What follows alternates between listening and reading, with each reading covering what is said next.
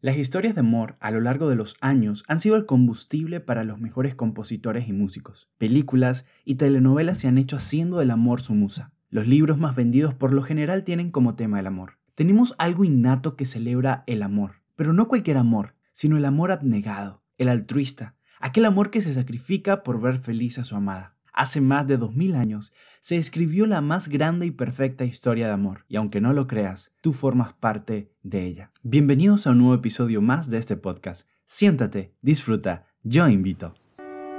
Vacaciones en una isla paradisiaca. Comer pizza en Italia. ¡Mamma mía! Visitar la Torre Eiffel. ¡Uh, la la! Pero... No tengo dinero para pagar todo eso. ¡Ey, ey, tranquilo! Yo invito. ¿En serio? Pero es demasiado bueno para ser verdad. Ok, ok, ok. Eso lo discutimos luego. Ven, te invito a que conozcas a alguien que te ofrece un destino mejor. ¿Cuál? ¿Cuál? El cielo. Pero si no tengo dinero para ir a Italia, ¿cómo puedo pagar para ir al cielo? Por eso no te preocupes, porque Jesús pagó el precio y en la cruz te dijo, yo invito. Si eres de los que siempre va tras las mejores ofertas, entonces este es tu podcast. Conocerás a quien en la cruz pagó el precio, hablaremos de su loco amor por ti, su gracia en todas sus formas y cómo tú puedes ser transformado por ella. Solo siéntate y disfruta. Yo invito.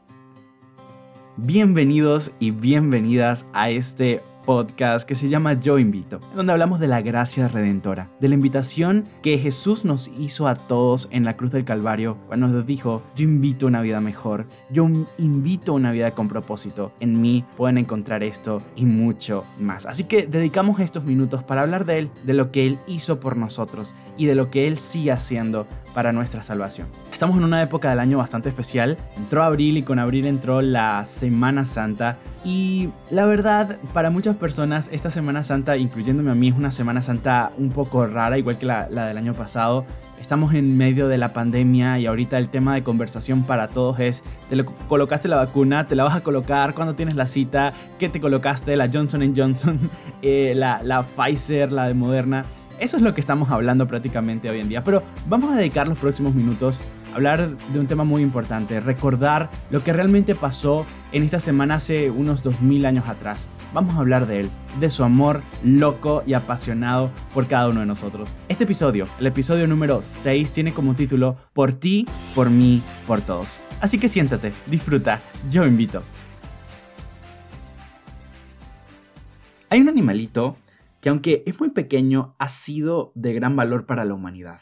Ellos se encargan del 75% de la polinización a nivel mundial. Con la miel que producen, la gente ha endulzado sus alimentos y aún la ha usado como medicina. ¿Ya tienes una idea de qué animalito específicamente de qué insecto te estoy hablando? Exactamente, de las abejas. Las abejas, al igual que las hormigas, viven en colonias y son muy diligentes, pues pasan casi todo el tiempo trabajando. Hmm, yo tengo unos cuantos amigos que le viene bien escuchar las historias de las abejas.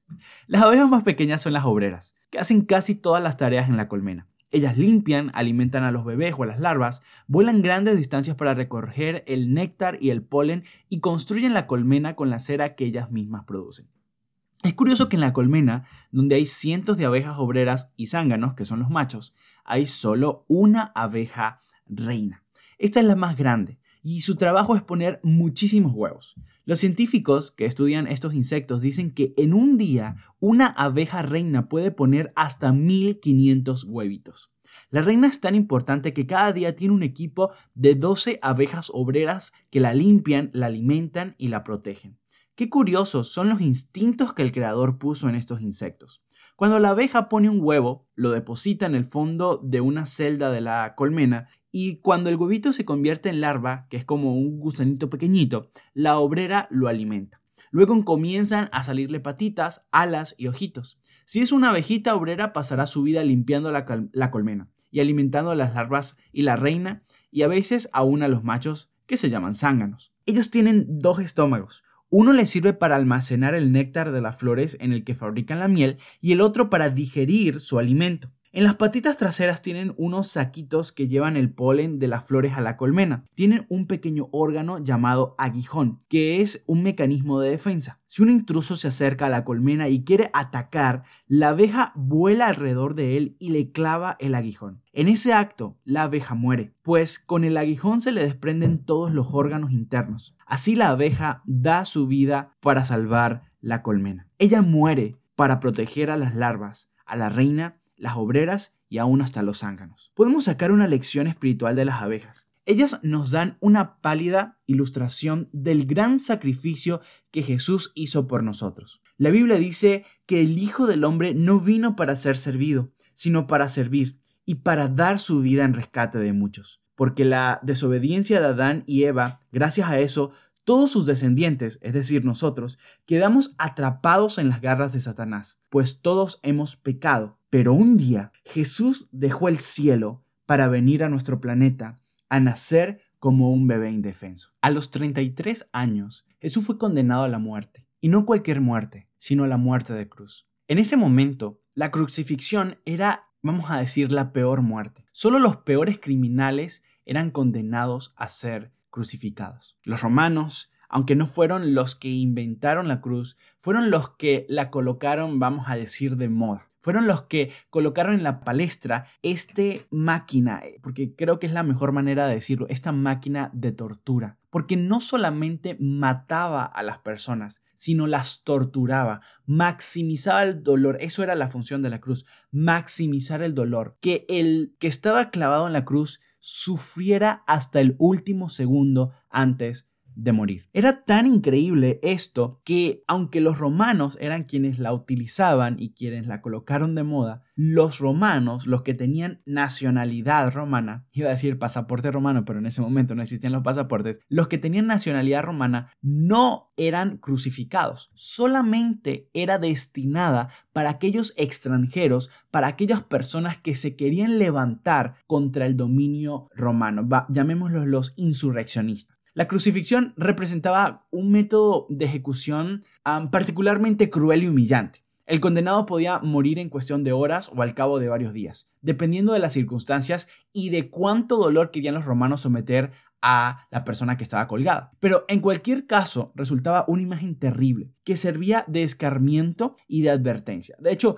hay una historia bastante conocida en donde los romanos aplastan una revuelta de, esclavos liderados por un hombre que se llamaba Espartaco, ustedes pueden buscar esto en la historia, en donde fueron tomados unos 6.000 prisioneros. Y estas personas fueron sentenciadas a muerte y muerte de cruz. Dice que desde Roma hasta la ciudad en donde hubo esta insurrección, una vía que se llamaba Apia, colgaron cada dos kilómetros, es decir, crucificaron cada dos kilómetros a uno de estos soldados, de estos 6.000 soldados, prisioneros que habían tomado Así que cada persona que pasaba por allí leía un cartelito que estaba sobre cada cruz que decía, a cualquier persona que se le ocurra levantarse contra Roma, este será su fin. Era una señal de advertencia. Si tú te levantas contra mí, pues yo te voy a matar y voy a escoger la peor muerte para ti, la muerte de la cruz. Así que todos los insurreccionistas al dominio romano tenían el mismo fin, que era la cruz. Eh, historiadores han dicho que por esta razón Barrabás, ustedes saben, aquel que fue liberado, en donde Pilato preguntó quién quiere que liberen, si a Jesús Barrabás y todas las personas enfurecidas y enardecidas gritaron Barrabás para que mataran a Jesús. Así que dice algunos historiadores que Barrabás fue sentenciado a la muerte de cruz porque él era un judío radical insurreccionista que pretendía por la fuerza alcanzar la libertad de la opresión romana. Y eso es paradójico porque mientras que Barrabás intentaba por la fuerza alcanzar una libertad momentánea del yugo romano, Jesús, sin prestar resistencia, humilde, dice la Biblia, como un cordero sin pronunciar palabra que era llevado al matadero, y bajo el lema del amor, conquistó en la cruz la libertad eterna, la libertad verdadera, la libertad sobre el pecado. La muerte en la cruz era sumamente dolorosa vuelvo a repetir, cruz no era tanto para matar a la persona, sino para torturarla y la muerte llegaba como consecuencia a toda la tortura que era sometida a la persona. El prisionero era clavado de manos y pies a la cruz. De hecho, una acotación, según lo que nosotros conocemos gracias a la tradición, a la historia, inclusive a la misma Biblia, Jesús fue crucificado en la cruz latina, una cruz que tenía la forma de T. Pero habían otras formas de cruces, ya que los romanos se habían especializado en la técnica de la cruz y habían creado diferentes cruces para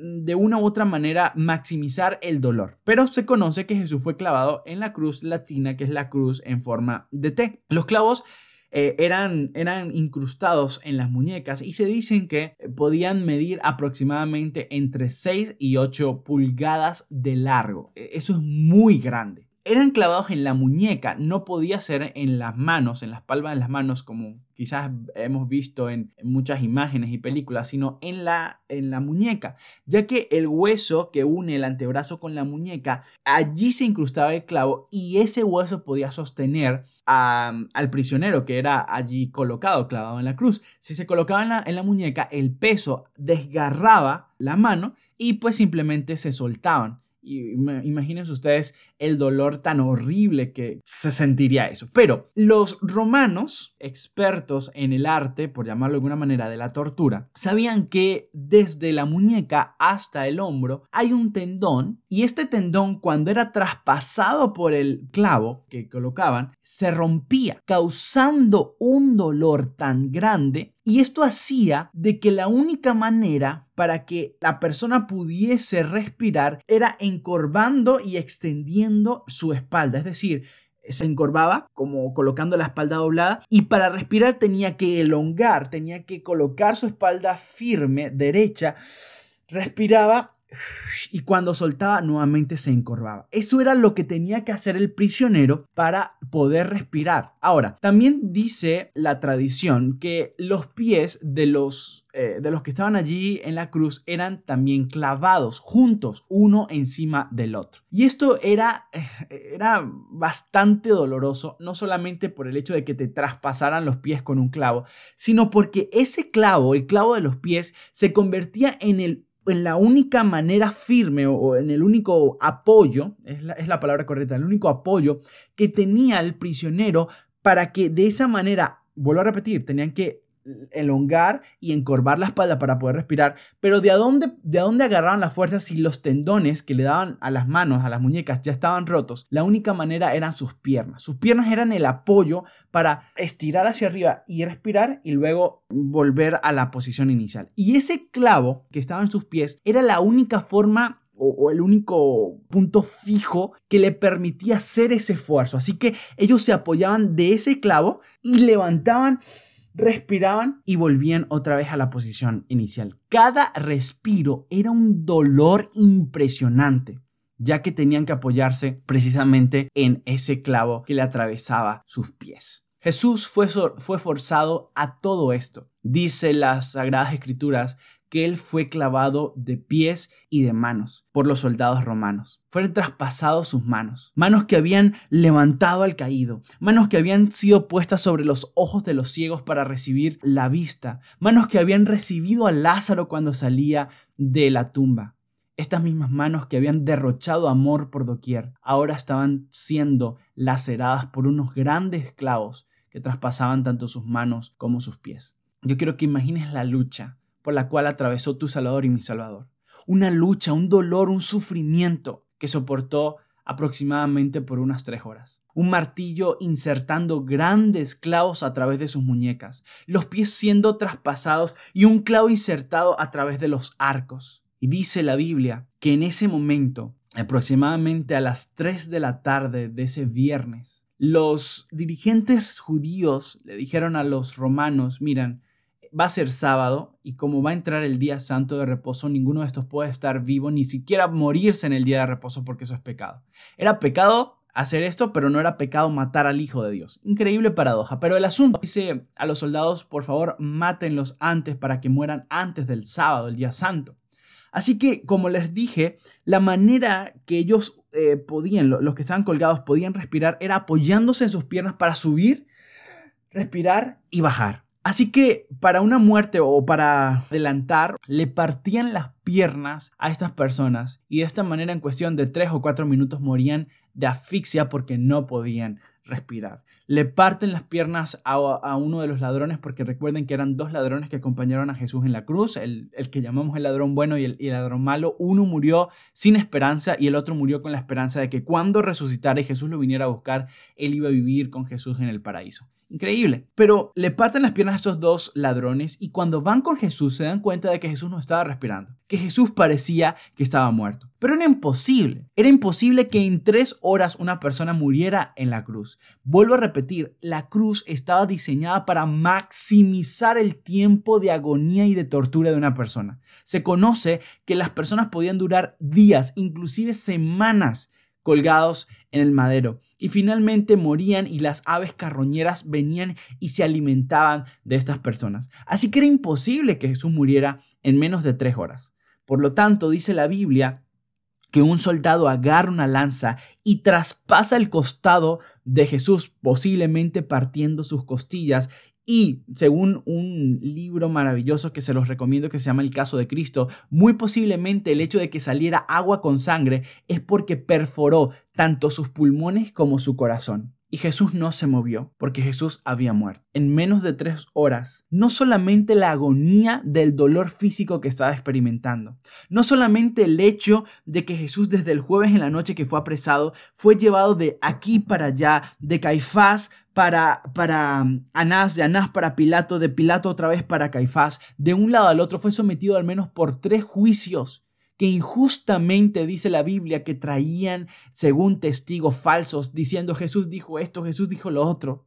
Qué paradójico. La Biblia relata y, reduce esto de una manera maravillosa diciendo, a los suyos vino y los suyos no le recibieron. Los judíos habían esperado por siglos la venida del Mesías. El Mesías había nacido, había vivido en medio de ellos, había caminado en medio de ellos, había hecho prodigios en medio de ellos pero ellos simplemente no quisieron reconocerlo y terminaron haciéndole un juicio, terminaron clavándolo en la cruz y matándolo. Imagínense, hasta ese punto va la rebelión humana. Matamos al Hijo de Dios, matamos a aquel que venía para salvarnos, nosotros lo matamos. Pero saben ustedes, Jesús había no solamente recibido todo esto, sino también cobardemente Pilato lo mandó a darle latigazos. Los latigazos se conocen que con 40 latigazos la persona moría, así que posiblemente le daban 40 menos 1 para dejarlo casi muerto. Y Pilato posiblemente pensó, yo, yo sé que este hombre es inocente, así que si le doy los latigazos,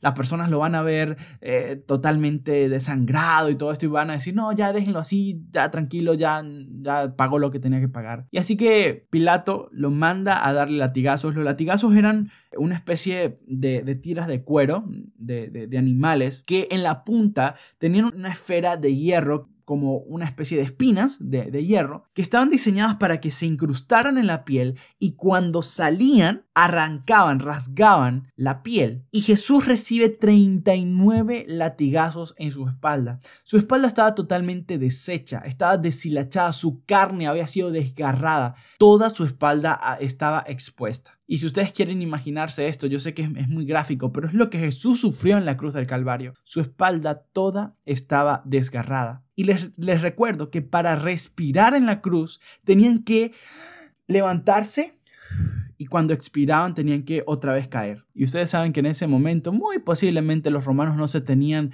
eh, no se tomaban el tiempo de pasarle una lijita a esos, esos pedazos de madera. Así que no sé si ustedes se han enterrado una, una astilla en el dedo, en la mano, cuánto dolor. Bueno, la carne de Jesús, su espalda, estaba totalmente expuesta. No tenía piel, posiblemente todas se la habían arrancado con los latigazos. Sangrante, se podía quizás ver sus músculos, sus tendones. Y allí estaba su espalda contra la cruz, llena de, astillas. Y cada vez que Jesús subía, su espalda se rozaba contra la madera. Y cada vez que Jesús bajaba de respirar, su espalda se rozaba contra la madera. Era un dolor que quizás tú y yo no vamos a poder soportar ni pudiésemos soportar. Era un dolor tan grande. Pero no solamente esto. Todos aquellos que morían en la cruz sufrían la peor de las humillaciones. A Jesús le colocaron una cruz que ni siquiera era para él. Había sido diseñada para Barrabás, con la estatura de Barrabás que se conoce que era mucho más grande que Jesús. La cruz podía pesar alrededor, dicen los historiadores, de 30 kilogramos. Jesús no tenía fuerzas. Jesús había sido sometido a torturas tras torturas. Le habían dado bofetadas, lo habían escupido, no había comido, no había dormido. Recuerden ustedes el episodio del jueves en la noche en el huerto del Hexamaní, orando y desgarrando su espíritu, diciendo, Padre, si es posible, pasa de mí esta copa. Tenía una agonía muy grande dentro de su interior. No tenía fuerzas para agarrar esa cruz, sin embargo lo forzaron por más de 2.5 kilómetros para que llevara sobre sus espaldas la cruz. Imagínense esto. Ellos tenían que arrastrar sobre su espalda la cruz en donde ellos mismos serían clavados y en donde sería el lugar que, finalmente los terminaría matando. Qué tortura tan grande, qué humillación tan grande, porque los romanos le quitaban la ropa a los que iban a ser colgados y de hecho la Biblia confirma esto en donde dice que le quitaron la túnica a Jesús y los mismos soldados echaban suerte para ver quién se quedaba con la túnica. Morían totalmente desnudos, siendo esto una vergüenza no solamente para los que iban a morir, sino para todas las familias de las personas que estaban allí colgadas. Pero fue en estas condiciones, con manos y pies clavadas, con su frente, digámoslo así, lacerada, incrustada de espinas que posiblemente podían medir entre 2 a 3 pulgadas, se habían incrustado en su sien, su, su frente derramaba gotas grandes de sangre, su espalda totalmente deshecha, sus ojos mostraron la agonía que él sentía, porque por primera vez él se separaba de su padre y la ira de Dios caía sobre él, pagando el precio del pecado. A esto fue lo que se sometió Jesús estas fueron las condiciones que rodearon la muerte de Jesús. Bajo el peor de los dolores, Jesús murió. Siendo inocente, murió por los criminales. Y posiblemente tú te preguntes, y yo me lo he hecho muchas veces esa pregunta, ¿por qué lo hiciste, Señor? ¿Por qué dejaste que te maltrataran? ¿Por qué dejaste que te pegaran? ¿Por qué dejaste que te crucificaran? Si tú eres el Dios Todopoderoso. Más Lucado escribe una de las frases que más me han impactado a lo largo de toda mi vida. Y él dice, lo que sostuvo a Cristo en la cruz no fueron los clavos, fue su amor por ti. Por eso Él no se bajó. Aunque le decían, si tú eres el Hijo de Dios, bájate de esa cruz. Él no se iba a bajar, porque la razón por la cual estaba allí clavado en la cruz era porque te amaba a ti y porque me amaba, me a mí y porque Él quería que tú y yo hoy tuviésemos la esperanza de la salvación. Hace algún tiempo, existía un puente de rotación sobre un imponente y majestuoso río. Durante la mayor parte del día, el puente estaba en dirección del río, paralelo a la orilla, dejando pasar a los barcos libremente por ambos lados del puente. Pero a ciertas horas del día, el tren venía y el puente giraba atravesando el río, permitiéndole al tren atravesarlo libremente. Un operador, instalado en una pequeña cabaña al lado del río, operaba los mandos para guiar el puente y mantenerlo en su sitio cuando el tren cruzaba. Una tarde, mientras el operador esperaba el último tren del día, mirando a lo lejos las luces y el silbato del tren, algo llamó su atención. Se acercó a los mandos y esperó a que el tren estuviera a la distancia preestablecida para luego activarlo. Giró el puente a la posición eh, para que el tren continuara atravesando el río y movió el mando para asegurar, que el, para asegurar que el puente se quedaría en dicha posición.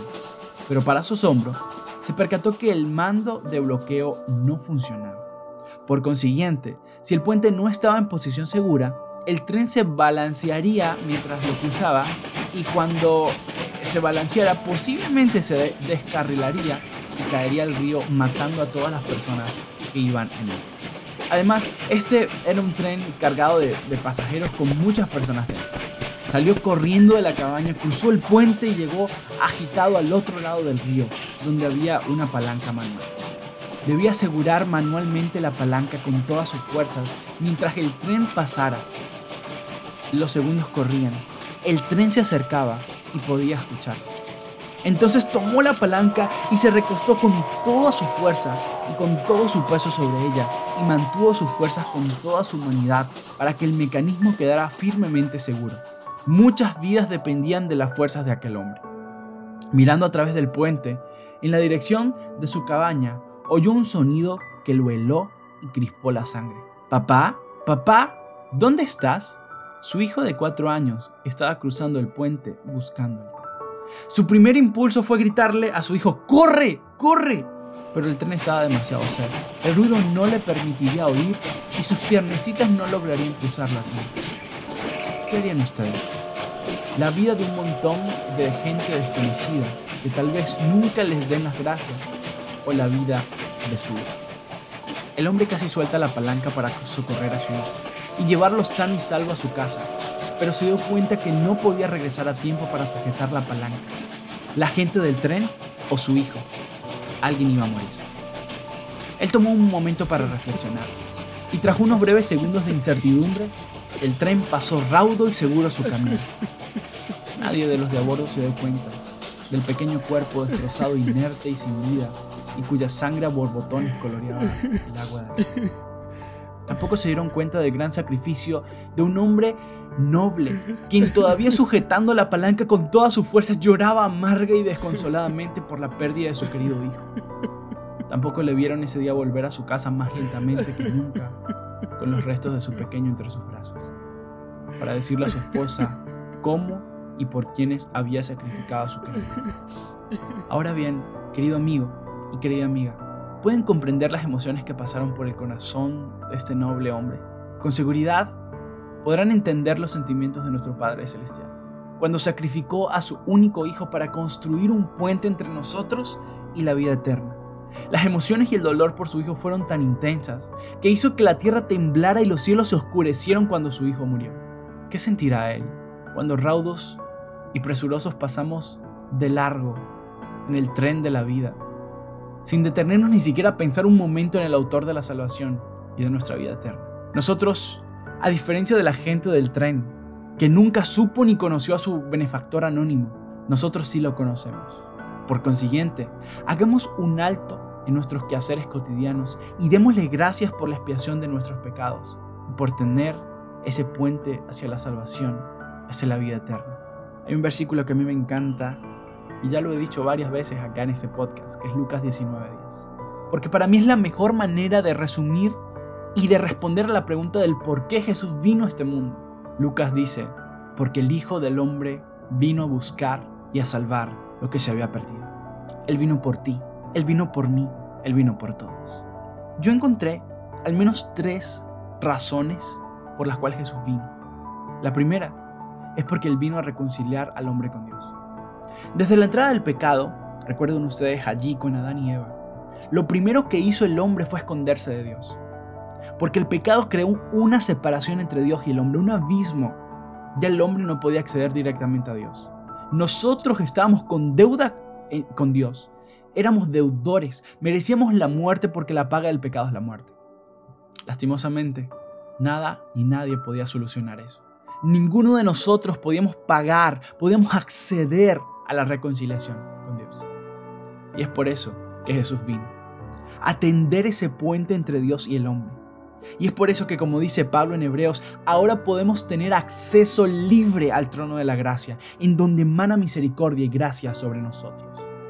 Antes no podíamos, pero gracias a que Cristo vino a reconciliar al hombre con Dios, tenemos acceso pleno y completo al Padre. La segunda razón por la cual Jesús vino fue que Él vino a restaurar la, la imagen de Dios en el hombre. Recuerden ustedes, el hombre, nosotros fuimos creados a imagen y semejanza de Dios. Sin embargo, el pecado desvirtuó y desfiguró la imagen de Dios en nuestras vidas. Dice Pablo que antes, cuando estábamos en los pecados, éramos hijos de tinieblas, mas ahora somos hijos de luz. Eso fue el, el, cambio de estatus que vino a crear, a cambiar Jesús en nuestras vidas. Él vino a restaurar lo que habíamos perdido. Él vino a reparar el gran daño que el pecado había causado en nuestras vidas.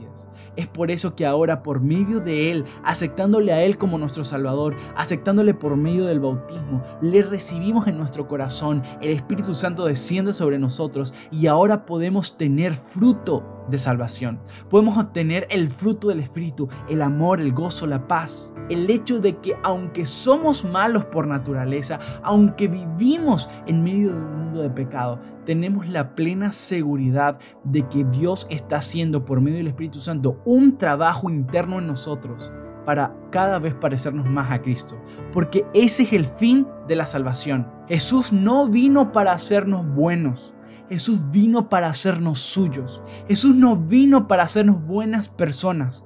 Jesús vino para hacernos semejante a Él. Él vino para mostrar el corazón de Dios. Y esa es mi tercera razón.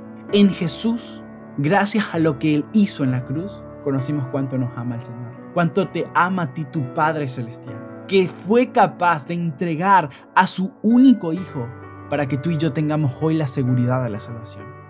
Él vino para mostrar el corazón tierno y amoroso de Dios. La Biblia dice en 1 Juan 4:8 que el que no ama no ha conocido a Dios porque Dios es amor. Y el amor de Dios no es un amor de te quiero, de un amor de te amo, de un amor de movería cielos y montañas por, por, por ti. El amor de Dios es genuino y real. Él dijo, te amo tanto que voy a entregar lo que más amo para que tú no mueras en tus pecados, sino que tengas la seguridad de la salvación. Juan capítulo 15, versículo 13 dice, nadie tiene mayor amor que este, que uno ponga su vida por sus amigos. Y Jesús no solamente se identificó con la humanidad, no solamente amó a la humanidad, Él se hizo uno de nosotros y nos llama amigos a los que antes éramos enemigos, a los que antes éramos deudores, a los que antes éramos prisioneros con una sentencia de muerte sobre nuestras espaldas. Ahora Él nos llama amigos. Ese es el amor de Dios. Nadie te amará más de lo que Él te ama. Nadie hará por ti algo tan grande como lo que Él ya hizo en la cruz para salvarte. Ese es el amor que proviene y que emana del trono de la gracia. Un amor que te llamó, un amor que te rescató, un amor que te está santificando. El amor de Dios es transformador, es activo, no es pasivo. El Señor hizo, hace y hará todo lo que está a su alcance para salvarte. Pero si tú no te salvas, es porque simplemente tú no quisiste, porque ya está todo listo, ya está todo pagado. El Señor lo ha hecho todo por ti. Lo único que falta es que tú le aceptes. Jesús tuvo que soportar esta experiencia para que nosotros pudiésemos tener acceso libre a Dios, para que nuestros pecados fuesen lavados. Todos ellos, sin excepción, por más grandes pecados que sean, porque hay muchas personas que se sienten muy pecadoras. Oh, yo he hecho tantas cosas malas, no importa. No importa si tu pecado es del tamaño de una hormiga o de un elefante, el Señor, su sangre fue derramada y vertida en la cruz del Calvario para que tú hoy pudieses vivir tranquilo, porque Jesús te ha perdonado, porque Dios te ha perdonado. Su sangre nos limpia de toda mancha y de toda culpabilidad. En esta semana santa, hoy viernes, creo que es el momento indicado y especial para que tú puedas mirar a la cruz, para que tú puedas meditar en lo que el Señor ha hecho por ti, en cuánto amor fue derramado por ti en la cruz del Calvario. Semana Santa no se trata de vacaciones, de playa, de hoteles, de tomar, de comer. Semana Santa se trata de Jesús, de lo que Él hizo por ti en la cruz, de lo que Él sigue haciendo, siendo intercesor ante el Padre por tu vida, por tus pecados, haciendo expiación por ti. No tardes más. Entrégale a Él tu vida. Entrégale a Él tus cuitas y tus problemas. Confía en Él. Él es un Dios bueno. Él es un Dios grande en misericordia y en gracia. Él es todo lo que tú necesitas hoy más que nunca. Vemos la cruz del Calvario, no como una máquina de muerte y de tortura, no como un símbolo de vergüenza y vileza. Hoy la cruz es el símbolo del amor que el Señor siente por ti. Ya lo dije en un episodio pasado, cuando quieras saber cuándo te ama Dios, mira la cruz. Y allí verás al Hijo de Dios muriendo con sus brazos extendidos diciéndote, te amo tanto que prefiero yo morir para que tú tengas vida antes que tú mueras eternamente. Jesucristo murió por ti, por mí y por todos. Puedes escuchar todo nuestro contenido por Spotify, Apple Podcast y Google Podcast. Síguenos en nuestras redes sociales, en Instagram y Facebook como Yo Invito Podcast. Hasta la próxima. Quita esa cara larga. Sonríe. Yo invito.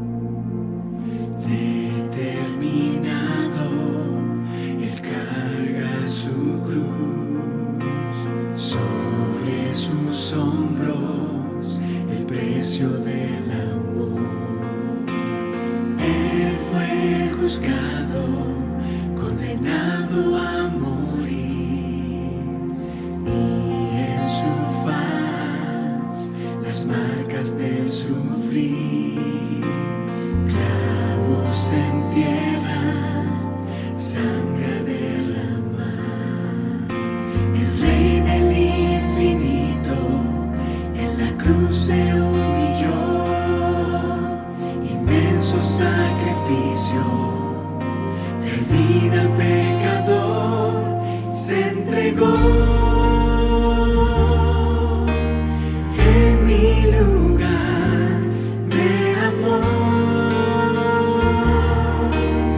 Sin yo merecer, restauró lo que un día quebré, más resucitó.